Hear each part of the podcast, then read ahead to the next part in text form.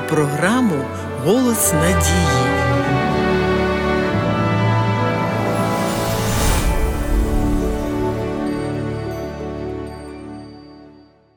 Віра багато в чому допомагає нам вирішувати життєві ситуації.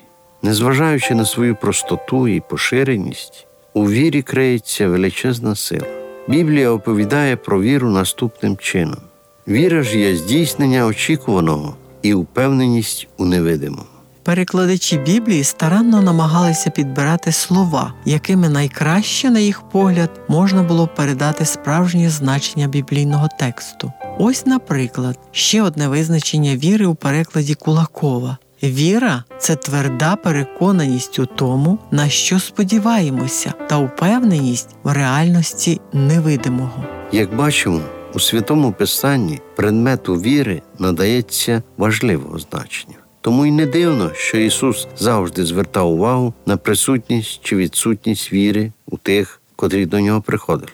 Одного разу, проповідуючи у місті Капернаумі, Христос сказав: Якщо не ймете мені віри, то повірте моїм ділам. Тільки діла можуть свідчити про наявність віри. Задовольнятися тільки вірою в душі, без зовнішніх ознак це не та віра, яку визнавав Христос. У наш нестабільний час говорити про тверду переконаність не доводиться. Виходячи з дому, ми не можемо дати гарантію, що повернемося благополучно назад в призначений час, оскільки на це є об'єктивні причини: аварійна ситуація на дорозі, проблеми зі здоров'ям, катастрофи і багато іншого. Але не про таку віру йде мова. Ісус Христос сказав: Майте віру Божу, істинна віра є не тільки визнання того, що Ісус Христос є Сином Божим, але й послух Його слов. Переконаність розуму ще не є вірою.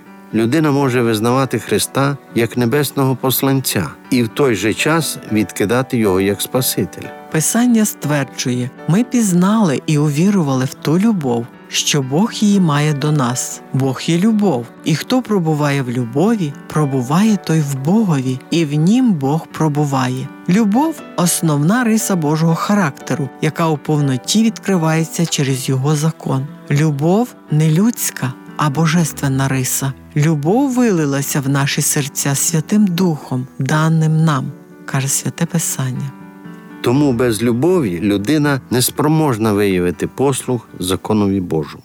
Без любові людина противиться десяти заповідям і шукає для себе виправдання, буцімто ніхто не здатен їх дотримуватися. Правда, апостол Ян, натхнений Духом Святим, висловлює зовсім іншу думку, бо то любов Божа, щоб ми додержували Його заповіді. Його ж заповіді не тяжкі. Ставши людиною, Христос поєднав у собі божественну природу з людською. Приймаючи вірою Христа як особистого Спасителя, людина стає співучасником божественної благодаті через віру. А це не від вас, то дар Божий, не від діл, щоб ніхто не хвалився, каже Святе Письмо. Це зовсім не означає, що, користуючись благодаттю Божою, християнин отримує право грішити, тобто порушувати заповіді Божі. Навпаки, благодать Божа виявилась не тільки в тому, що Христос помер за нас, але також і в тому, що за допомогою діючої в нас сили Духа Божого ми вчимося щодня жити праведно і побожно,